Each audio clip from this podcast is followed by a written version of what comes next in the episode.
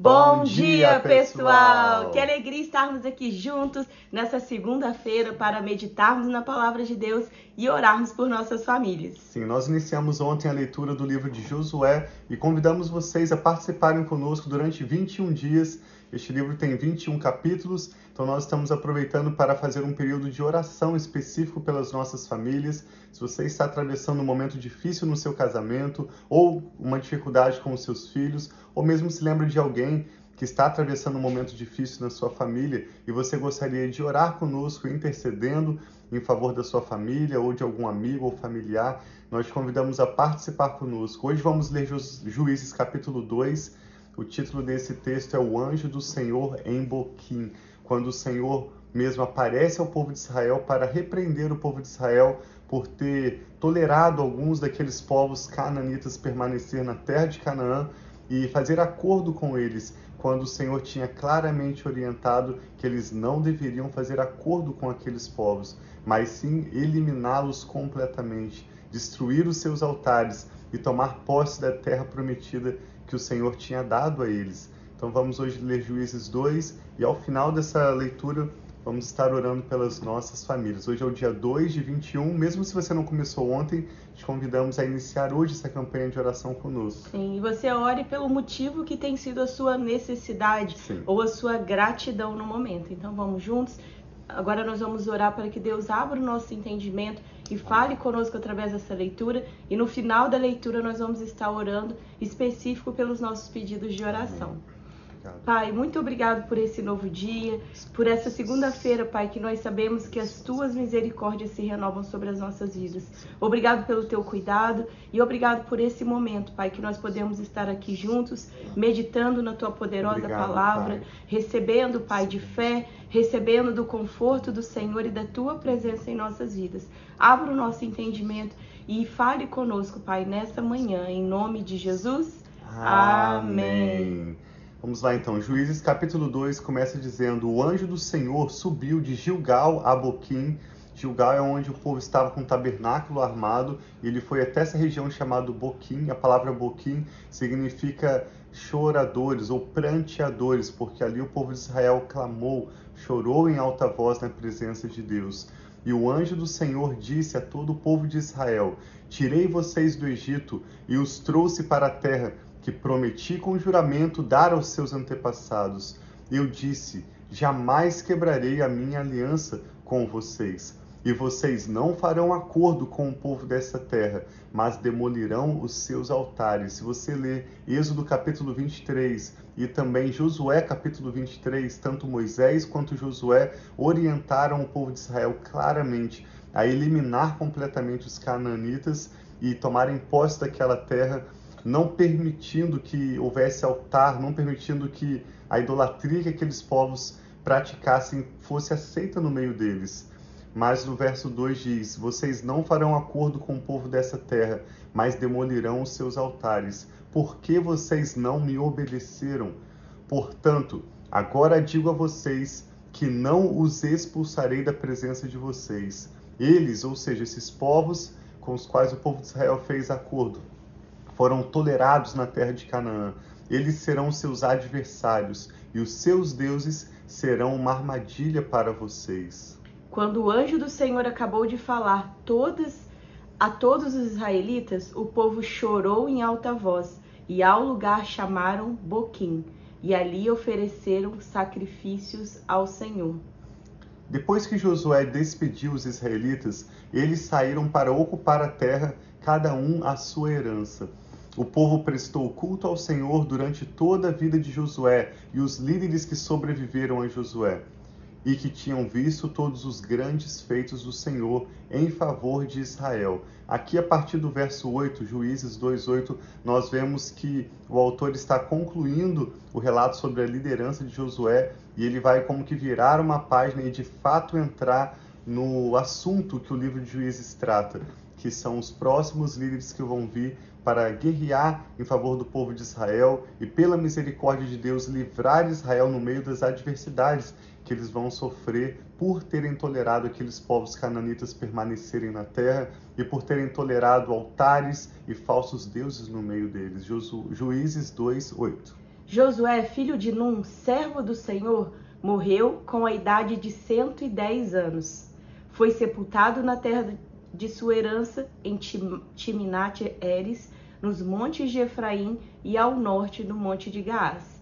Depois que toda aquela geração foi reunida a seus antepassados, surgiu uma nova geração que não conhecia o Senhor e que ele havia feito por Israel. Então isso é muito importante, nós vemos até mesmo nos livros, né, igual Deuteronômio, que fala que nós precisamos ensinar aos nossos filhos em todo o tempo, quando eles estão caminhando, como eles estão andando, porque nós precisamos de ensinar a próxima geração sobre a nossa fé. Se nós não ensinarmos, se não tiver pessoas para instruir as próximas gerações aquilo que nós construímos, aquilo que nós temos de fé, de alicerce para nossa família, aquilo vai se perder, porque as próximas gerações, depois de ter morrido a geração atual, a próxima geração, eles não vão saber, e foi isso que aconteceu com o povo de Israel.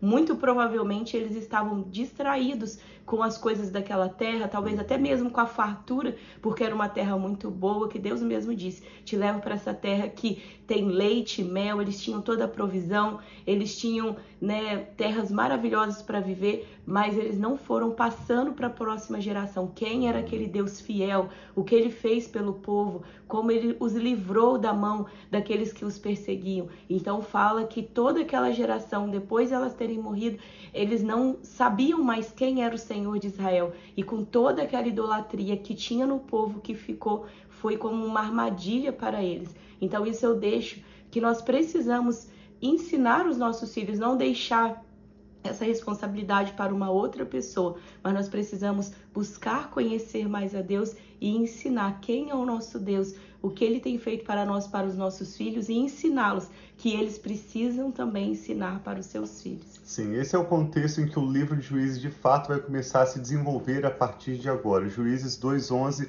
diz que então os israelitas fizeram o que o Senhor reprova e prestaram culto aos Baalins, que eram deuses daqueles povos cananitas.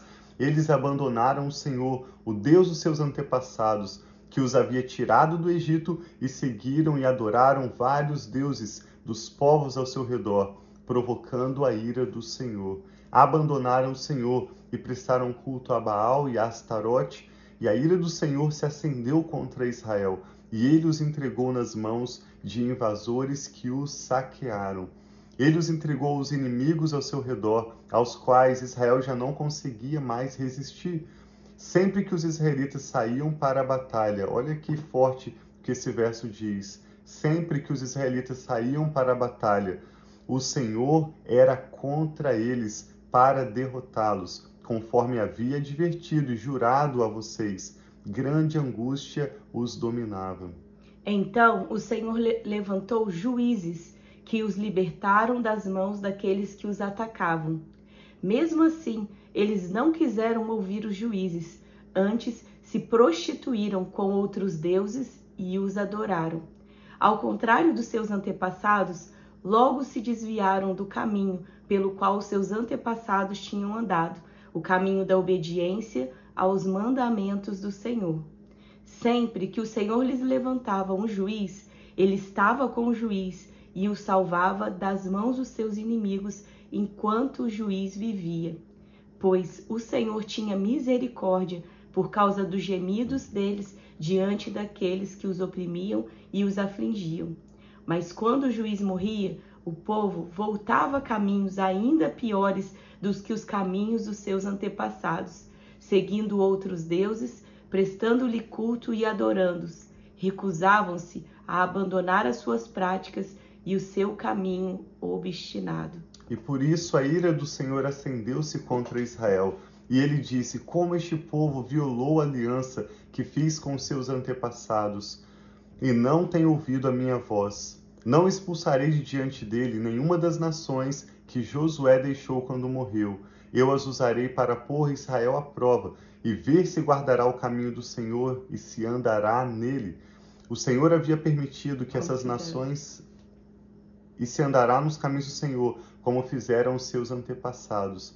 O Senhor havia permitido que essas nações permanecessem, não as expulsou de imediato e não as entregou nas mãos de Josué. Então esse texto nos mostra uma próxima geração de coração obstinado, endurecido, que se recusou a andar nos caminhos do Senhor, preferindo se envolver com as práticas daqueles povos cananitas, especialmente o texto destaca e repete a prática da idolatria, onde falsos deuses foram tolerados nas casas, nos cultos deles, e a Bíblia diz que isso significa que eles abandonaram o Senhor, escolhendo dar preferência a outros deuses.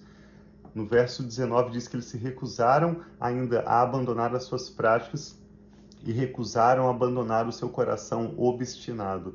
Que Deus nos livre de um coração duro, obstinado, Amém. mas nos dê um coração quebrantado. É tão lindo quando a Bíblia diz que é um coração quebrantado e contrito, o Senhor não resistirá. Salmo Amém. 51 que nós possamos a cada dia mais e mais buscar nos humilhar na presença do Senhor e pedir a Ele que aumente em nossos corações o temor dele e aumente o temor dele nas vidas dos nossos filhos, da nossa próxima geração, para que nós possamos conhecer e prosseguir em conhecer o Senhor. E ao invés de virarmos as costas para Ele, para irmos atrás de práticas que o desagradam, pelo contrário, que nós possamos a cada dia permitir que o Espírito Santo trabalhe no nosso coração, na nossa mentalidade, para nos livrar de hábitos que não são saudáveis para nossa família e nos ensinar, nos instruir nos caminhos do Senhor. Amém. Que o Espírito Santo está falando ao seu coração. Vamos orar juntos? Agora é o momento para você colocar suas causas de oração e eu e a Rafa queremos simplesmente concordar em oração com vocês. Sim. A Bíblia nos promete que quando duas ou três pessoas oram juntas, concordam em oração, o Senhor fará no céu o que nós estamos pedindo. Na verdade, nós estamos concordando com o que já foi decidido no céu pelo Senhor e isso virá à existência para as nossas famílias. E que seu pedido esteja alinhado com essa vontade de Deus, né? Amém. Das bênçãos já liberadas sobre a sua vida e sobre a sua família. Vamos orar juntos?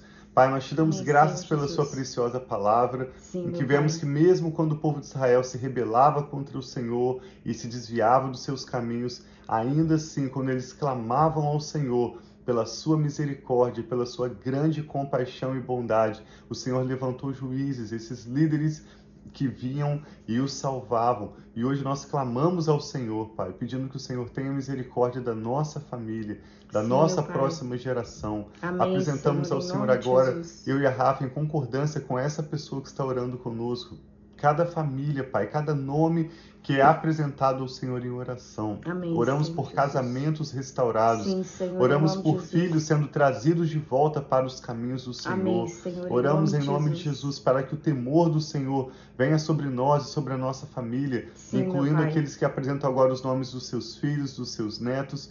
Que o temor do Senhor venha sobre nós de tal maneira que nós possamos abandonar hábitos, caminhos que desagradam o Senhor, assim quaisquer seja, ídolos Senhor, que sejam, que sejam abandonados e nós possamos com o coração completo voltar para os caminhos do Senhor, para viver a vida de amor que o Senhor nos tem chamado, Amém, pai, a assim vida de seja. santidade que o Senhor nos oferece, Sim, uma vida pai. que nós não podemos viver por nós mesmos, mas com a ajuda do Teu Espírito Santo. Sim.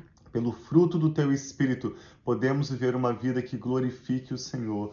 E nós pedimos que a nossa história honre e glorifique o Senhor, meu Amém, Pai. pai, assim Para isso, seja. realize os milagres necessários. Hoje nós te Pai, pedimos, de abra Jesus. portas de trabalho, cure Sim, aqueles Senhor, que estão em enfermos, dê graça àqueles que estão em Pai, recuperação de também de saúde, aqueles que passaram por cirurgias e hoje estão em Amém, recuperação e em nome de repouso. Oramos por forças renovadas, oramos Amém, pelo fortalecimento de sistemas imunológicos. Oramos, Pai, para que o Senhor